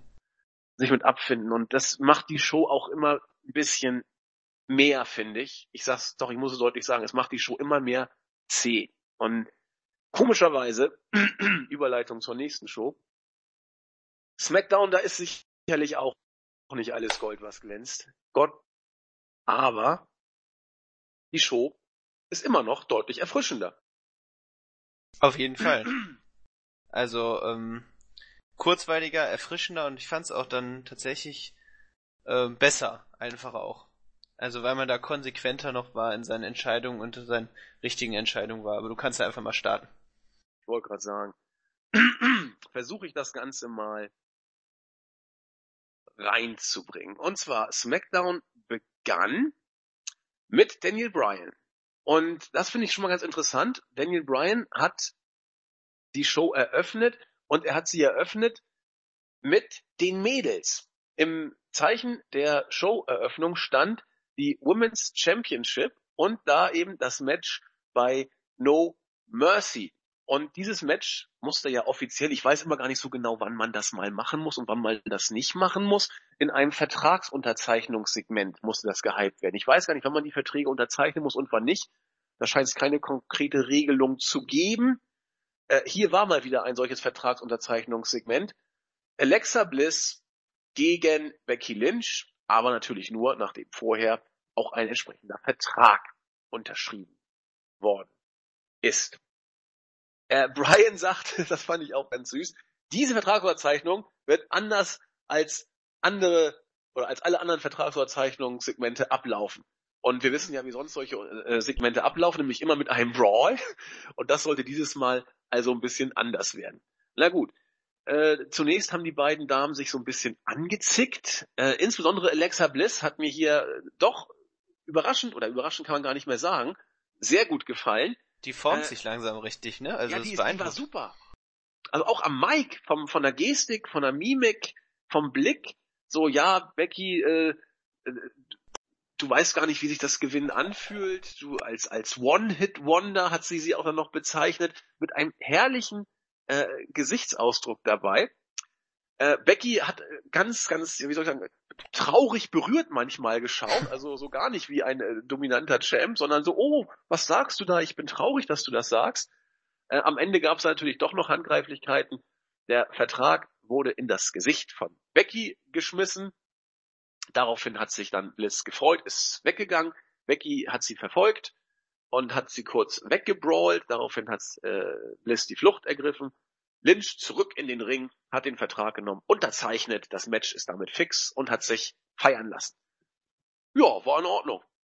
Ja, also mir gefiel der, Sch ja, ich würde, ich würde weitergehen, also nicht nur in Ordnung. Das war sehr unterhaltsam. Ich mag die beiden Damen unglaublich gern. Als erstes Aufeinandertreffen hat man wirklich für mich auch die besten Damen ausgesucht. Ähm, ich, ich, ich liebe Becky Lynch und man hat ihr jetzt hier auch wirklich die Möglichkeit gegeben, sich nochmal so charakterlich zu formen. Ich habe es jetzt schon öfter gesagt, aber hier hat es wirklich geklappt, dass sie eben, dass sie eben für die ganzen Sachen gekämpft hat. Und so ist vielleicht eine klassische Geschichte, aber ähm, trotzdem gefiel mir die Art und Weise, wie das übermittelt wurde. Und Alexa Bliss, ähm, unglaublich unterhaltsam, herrlich am Mikrofon. Und äh, klasse, klasse gemacht. Ja, also Alexa Bliss, äh, kleiner Rotdiamant. Also wenn, wenn das so weitergeht, gute Güte. Charisma und äh, also jetzt echt noch sich im Ring deutlich verbessert und das, oder sie hat ja auch noch Zeit, sie kann, muss ja jetzt nicht alles schnell gehen, aber dann, dann ist das echt klasse. Ja. Absolut. Wir sind weiterhin gespannt und das ist ein kleines Highlight, das uns in den letzten Wochen so bewusst geworden ist. Es gibt also auch positive Sachen. Wir meckern ja nicht nur. Backstage-Segment mit The Miz und Daniel Bryan. Man hält das Ganze weiter am Laufen. Natürlich, The Miz sagt, das ist große Scheiße, was das hier, was hier passiert. Ich soll schon wieder meinen, meinen IC Championship Gürtel verteidigen. Wieder mal gegen Dolph Ziggler. Also das, das haut so nicht hin. Wir müssen uns mal hier unterhalten. Bryan sagt, alles klar, kein Problem. Wir können das Match auch gerne streichen. Und wenn wir schon dabei sind, können wir auch den ganzen Vertrag mit dir auflösen. So hat das doch alles keinen Sinn. Na gut, Mist sagt dann irgendwann, okay, vielleicht ist das doch gar nicht so schlimm hier mit der Titelverteidigung. Also Brian soll wohl jetzt hier mal ein bisschen, wie soll ich sagen, entschlossener oder, oder durchsetzungsfähiger wirken. Miss ist immer noch Miss. In der Art und Weise finde ich nach wie vor klasse. Ähm, ja, aber sonst, Brian und Miss, ich weiß nicht. Ich bin so, immer noch ratlos, was, was man damit wirklich vorhat. Die WWE-Ärzte sagen äh, tatsächlich, nein, Brian da hat sich nichts geändert. Der soll nicht zurück in den Ring. Komisch. Oder ob Brian dann Samoa Joe holt und der soll dann die IC Championship holen. Ich hoffe nicht. Ich hoffe nicht. Den Gedanken hatte ich tatsächlich noch nicht, aber es klingt, es klingt fürchterlich. Ja, also wenn ich mir, wenn ich mir überlege, ja, aber wenn ich mir überlege, so Samoa Joe debütiert und dann gegen wen stellen wir gegen The Miss an der Seite von Maurice? ich weiß es, nee, nee, bitte nicht. Nee, ich hätte ja auch eher Bock, dass man Joe gegen Lesnar stellt, das wäre wär schon geil. Ach, das wäre wär ein Traum, wenn man dann Joe den Sieg gibt, ne? Ja, das kannst du vergessen. Glaube ich. Ja, ich glaube nicht, dass ja. das Match kommt. Also. Nee, das, das sowieso, und das wäre auch dann, aber das wäre auch nur in dieser Konstellation, dass äh, Joe den Sieg davon fährt. Er ist einfach im Moment der beste Heal, den man in der WWE hat, eine äh, neben Kevin Owens, aber ähm, äh, der wird halt dann eben jetzt so weich gespielt. Aber grundsätzlich ist Samoa Joe der beste Heal, den man unter Vertrag aktuell hat. Joe ist große Klasse. Da gehe ich auch mit. Okay, nachdem also The Miz dann doch sich damit einverstanden erklärt hat, heute noch ein Titelmatch bestreiten zu müssen, gab es dann ein weiteres Match. Da ging es zwar nicht um einen Titel, aber um die Number One Contendership im Tag Team Bereich. Die Usos mussten gegen American Alpha ran. Das Match macht für mich irgendwo Sinn, denn die Usos waren äh, als als Heal Team haben sie einen Neustart bekommen. Ich finde sie auch, äh, wie gesagt, neben anderen, viele finden sie langweilig. Ich finde sie als Heal Team deutlich besser, äh, denn als Faces. Äh, wo das hinführt, muss man mal abwarten, aber zurzeit ist es noch für mich relativ erfrischend. Und American Alpha äh, wurden ja, sag ich mal, doch relativ hoch gepusht, auch in der SmackDown Division, im Vergleich zu dem, was da sonst noch so kreucht und fleucht. Ich hätte gedacht, also die Usos haben das Match übrigens gewonnen nach zehneinhalb Minuten. Ich hätte gedacht, dass American Alpha äh, eher gewinnt. Andererseits äh, Face gegen Face ist immer so eine Geschichte. Und deswegen geht der Sieg der Usos für mich auch in Ordnung. Auch wegen American Alpha selber. Äh, weil ich weiß nicht, ob die schon, gut, was heißt so weit sind. Jedes Team ist so weit, dass man in dieses Match steckt und um Titel kämpfen lässt. Aber mir hat es eigentlich ganz gut gefallen, dass man die erfahrenen Usos hier hat gewinnen lassen. Das Match fand ich auch nicht schlecht. Es wurde äh, fast konservativ aufgebaut und, und sehr gut rübergebracht. Äh, Gable hatte dann irgendwann eine Knieverletzung, die auch immer weiter von den Usos kontinuierlich bearbeitet wurde. viel, viel Tempo, viel Action. Wir hatten äh, einen ersten Uso-Splash, wo ich, ich glaube, es war, es war doch sogar ein cleaner Kickout, meine ich. Ich glaube, es war ein Warte, Andi, du musst mal kurz, du musst mal kurz dein Mikrofon irgendwie nochmal. Ja, besser. Hm? Alles klar. Da weiß ich jetzt gar nicht so genau, wo ich, wo ich raus war. Ähm, Ist auch egal. Nee, cleaner Sieg, cleaner Sieg hast du gesagt, hm? Ja, also, äh, cleaner Kickout erstmal von Ja, ach so, äh, sorry. Jason Jordan, glaube ich. Der ist, äh, hat clean ausgekickt.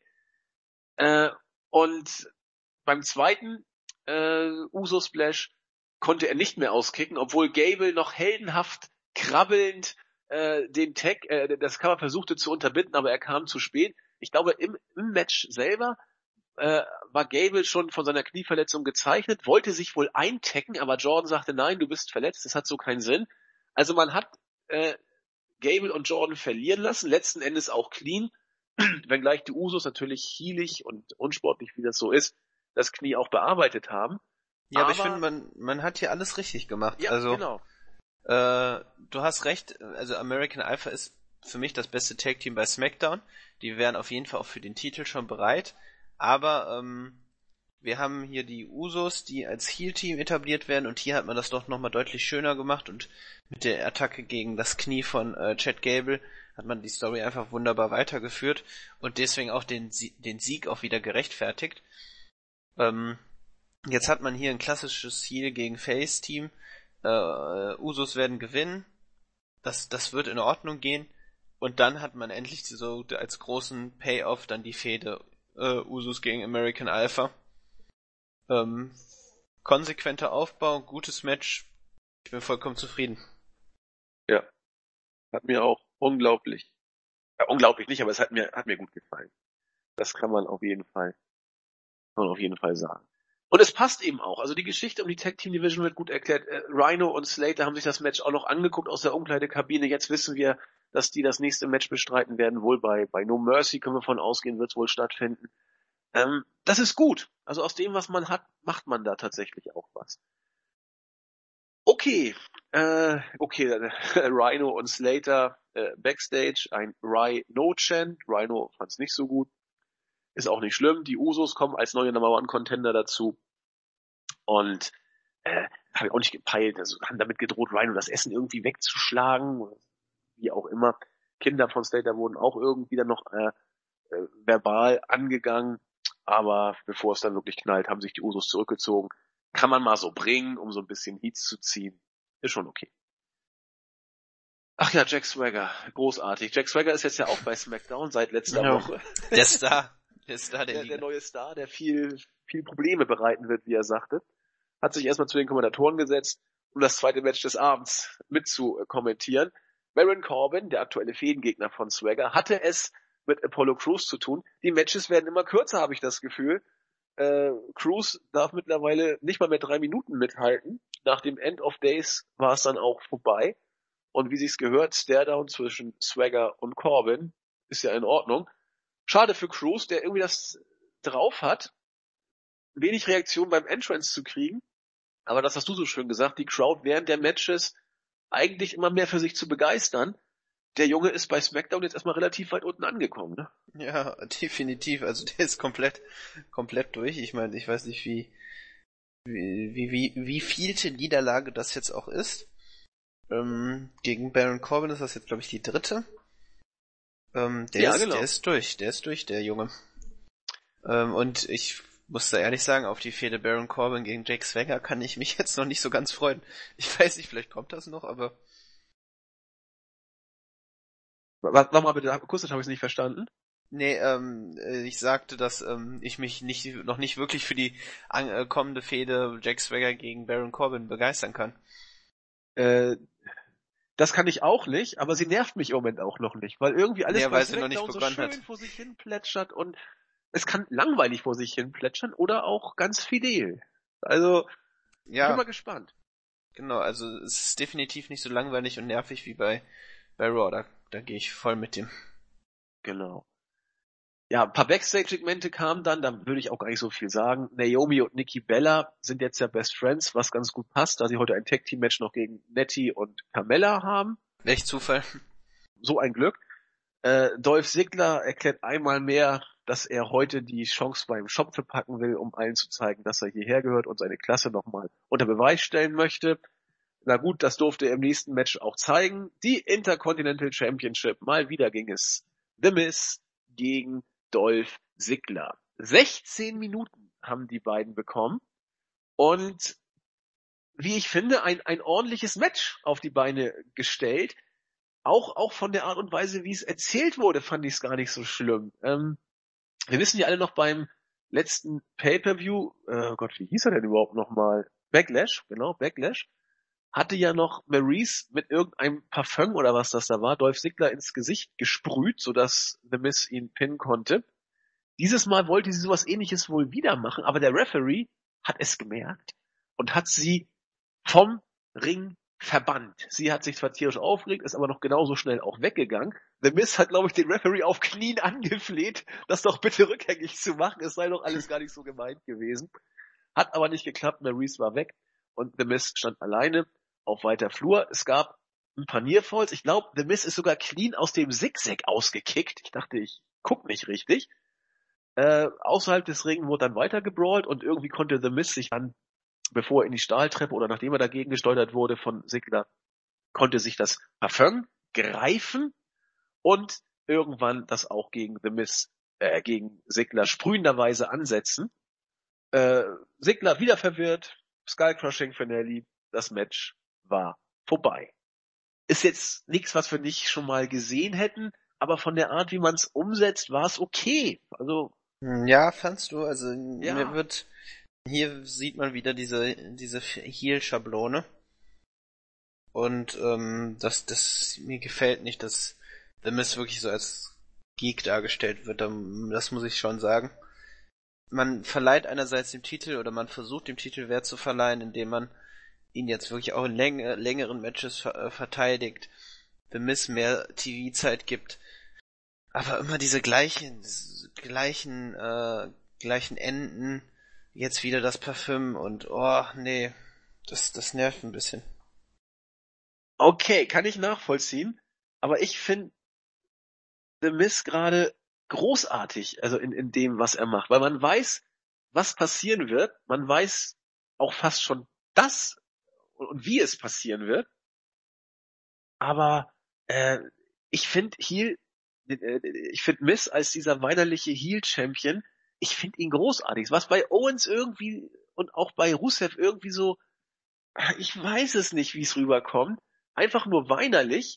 Das, das bringt Miss weinerlich und auch noch fies rüber und äh, so ein fieser Gewinner mäßig, was der Miss ja lange nicht war. Er war eine fiese Heulsuse, der nie was gerissen hat, ist er immer noch, aber er gewinnt seine Matches und ich, ich kann es nicht anders beschreiben. The Miss ist für mich derzeit bei SmackDown äh, einfach eine coole Sache. Ich kann aber auch verstehen, dass du meinst, oh Gott, haben wir alle schon tausendmal gesehen.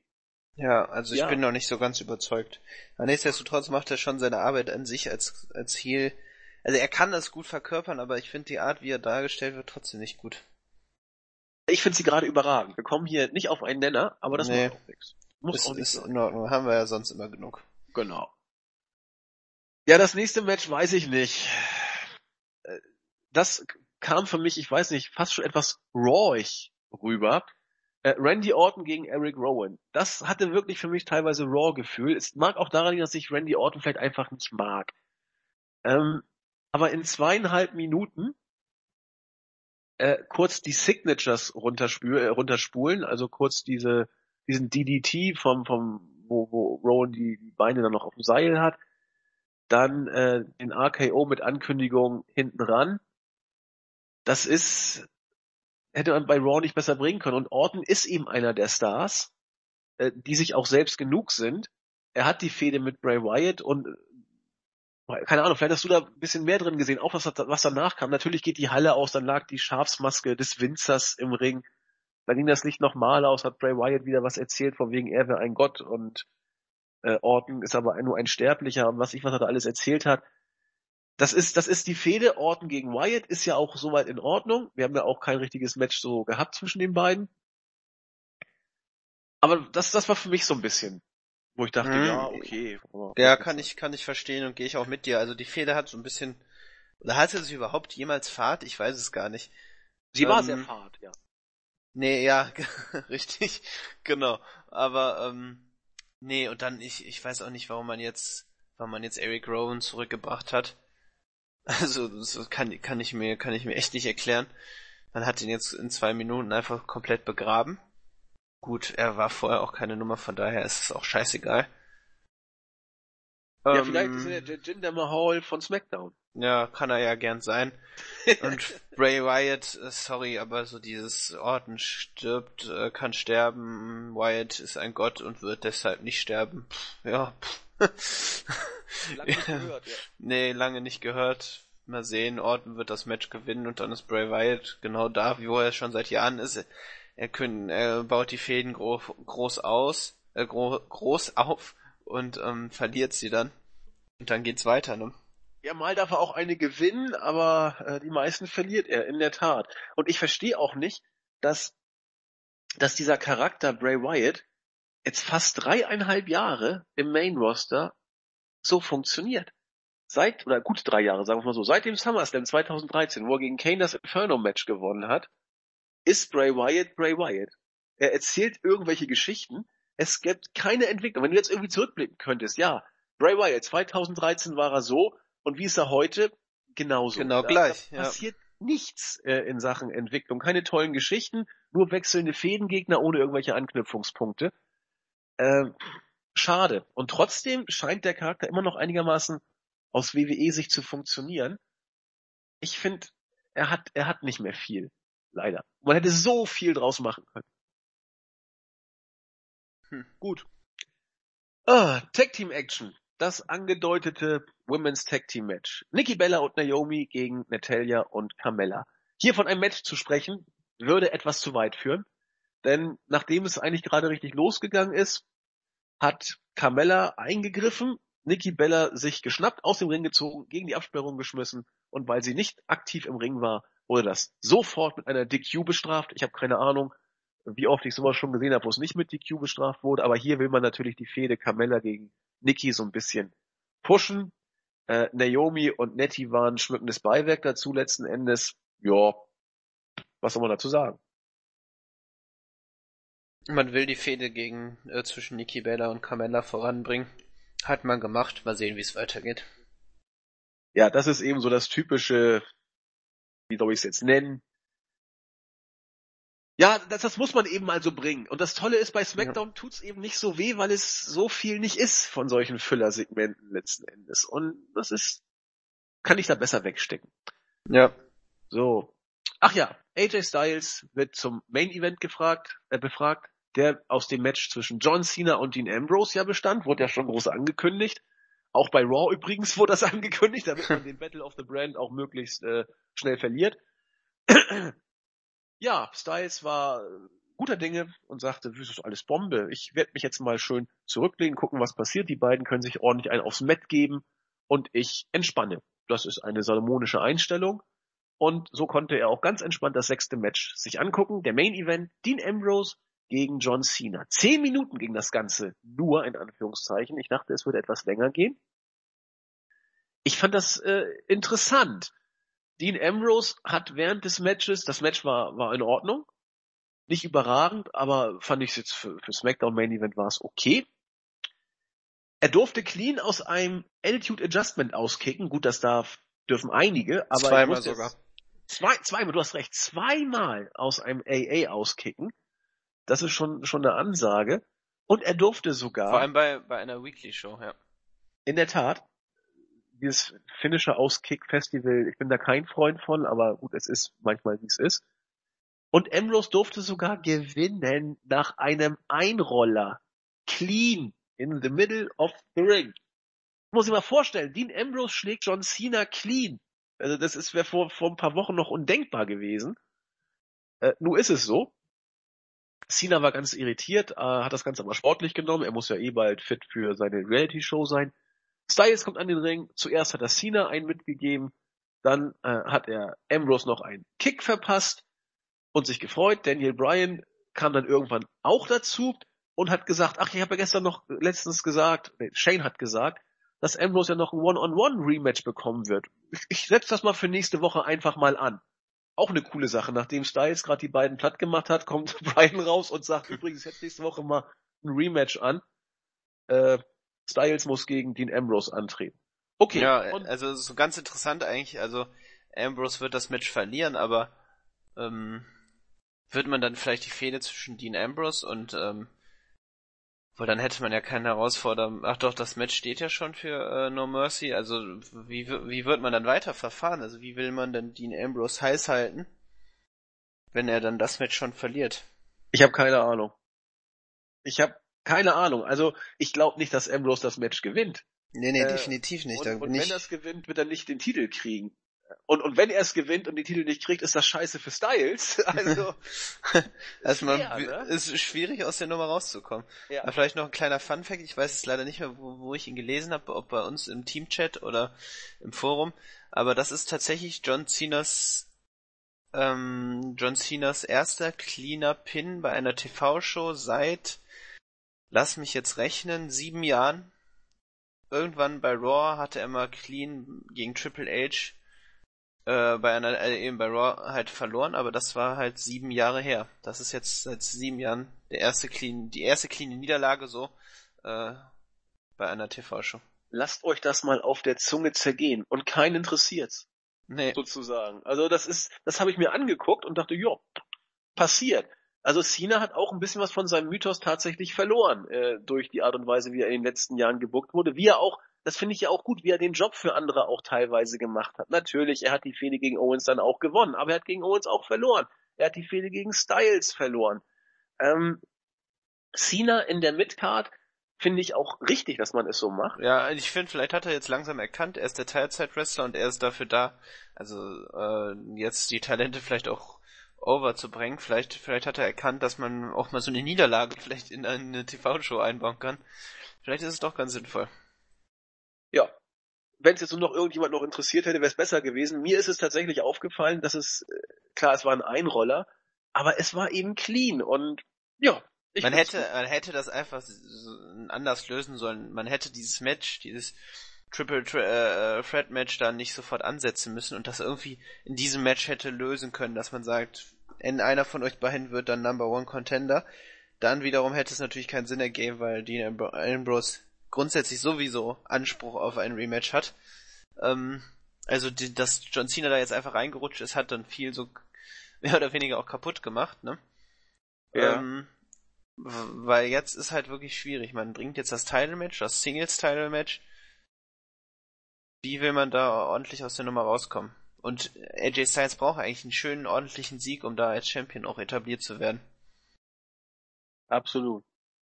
Absolut. Wir werden es erleben, was man da jetzt in den nächsten Tagen draus macht. Ganz kurz noch der Chronologie äh, zu Ehren.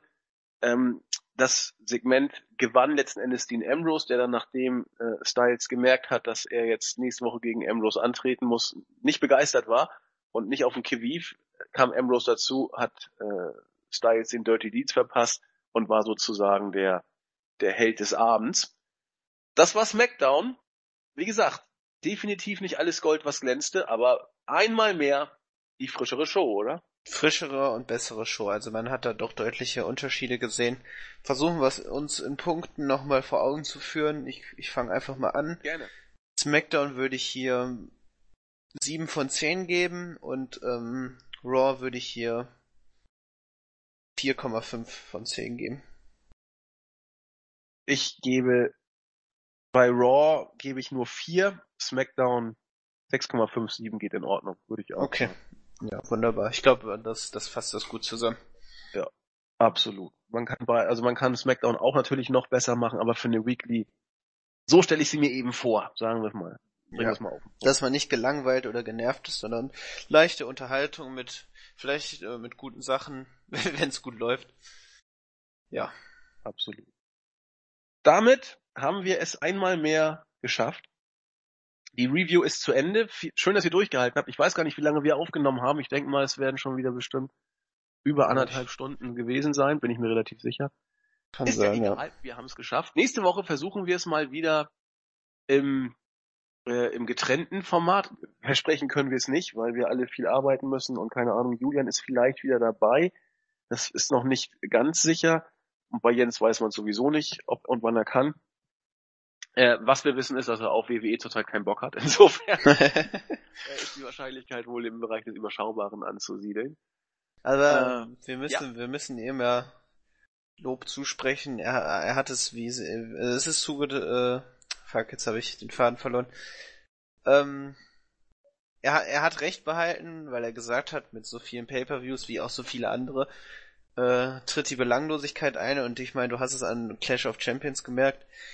Pay-per-Views, wenn man sie so aufbaut, also zumindest der Aufbau wirkt dann so alles, man, man, man, man weiß nicht mehr, wann sind die Pay-per-Views. Da fehlt so dieses Big-Time-Feeling. Auf, natürlich. Also deswegen verstehe ich auch, dass man keinen Bock hat und keinen Bock hat, sich jetzt alle paar Wochen da so ein Pay-per-View zu geben und auch dazu dann noch diese TV-Shows. Absolut. Und äh, sagen, sagen wir doch mal ehrlich, diese Belanglosigkeit, in Anführungszeichen, äh, gab es ja auch schon vor dem Roster-Split. Und jetzt mit noch mehr, weil, weil es eben schon vorher ein Overkill gab, was, was die TV-Präsenz anging. Aber jetzt, äh, durch noch mehr Pay-per-Views, wird's ja nicht besser. Nee, äh, die Rechnung geht dann nicht auf. Also es, es bleibt aber, was ich auch schon vor langer Zeit gesagt habe, durch diesen Overkill sägt die WWE am eigenen Ast. Ich meine, Raw 2, wie viel war es? 2,987 Millionen muss ich mal gucken. Na, auf jeden Fall 1,97 Ratingpunkte. Ja. Ähm, das ist dramatisch schlecht. Das ist dramatisch schlecht. Ja, absolut. In diesem Sinne, äh, es wird schwer, sich für Pay-Per-Views zu motivieren, ist falsch. Also man soll sich ja darauf freuen. Und wenn man sich auf Pay-Per-Views nicht mehr freuen kann, dann kommt man an dem, an den Punkt langsam, wo man sich äh, motivieren muss oder fast schon irgendwann hinquält und sich Pay-Per-Views anguckt, so weit ist es bei mir noch nicht, aber. Nee, nee, nicht hinquälen, ist auch zu übertrieben. Ja, aber bei Backlash... Jens ist es ja schon so. Jens ja, hat keinen wenn, Bock. Ja, das verstehe ich auch, aber mehr auch, ja. glaube ich, in Bezug auf die TV-Shows. Aber selbst, selbst die Pay-Per-Views findet er auch nicht mehr sonderlich interessant. Ähm, Backlash war in Ordnung, aber muss man sich ja auch nicht, das ist halt immer so das Problem. Also es, selbst die, die sich noch angucken können, einem schwer davon überzeugen, dass man es wirklich unbedingt sehen muss. Absolut. Absolut. Und ich, ich fand ja Backlash auch äh, ja, nur gut. Also ja. haben wir auch schon drüber gesprochen.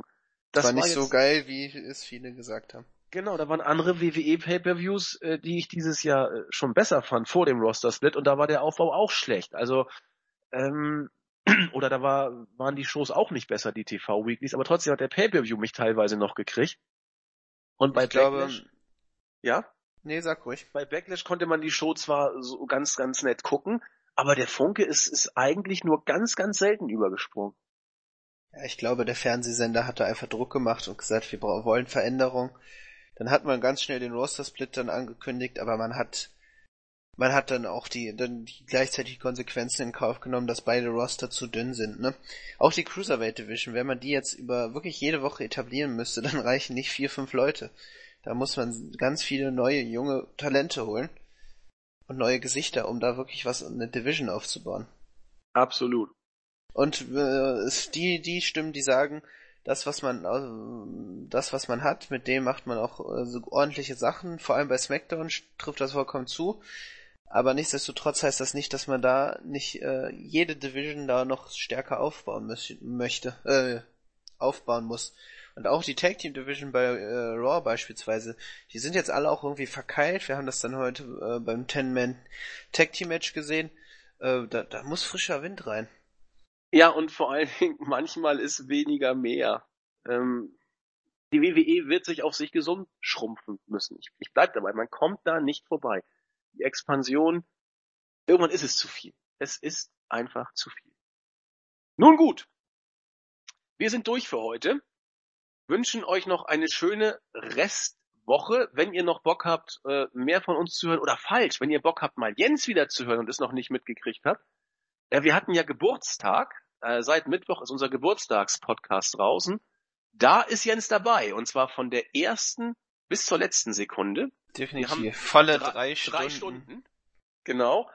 Also, wie gesagt, hört mal rein. Äh, es tat auch mir unglaublich gut, mal wieder seine Stimme zu hören. es ist immer wieder ein Genuss, ja. Genau. Julian hat es leider nicht geschafft, aber er wird hoffentlich die nächsten Tage mal wieder. Das wäre auch schön. Sein. Genau. Und, Und es war einfach mal angenehm, auch mal ein wenig Abwechslung im Sinne von dem lieben Ben, den lieben Mark und dann die Stargäste natürlich auch. Genau. Das passt schon. In diesem Sinne sagen wir für heute Tschüss. Macht es Ad gut. Und Marvin, genau. wolltest du noch irgendwas zum Ende sagen? Nee, nee, adios wollte ich nur sagen. Adios, amigo. Und ja. uns verabschieden. Wir sagen Tschüssi. Tschüss.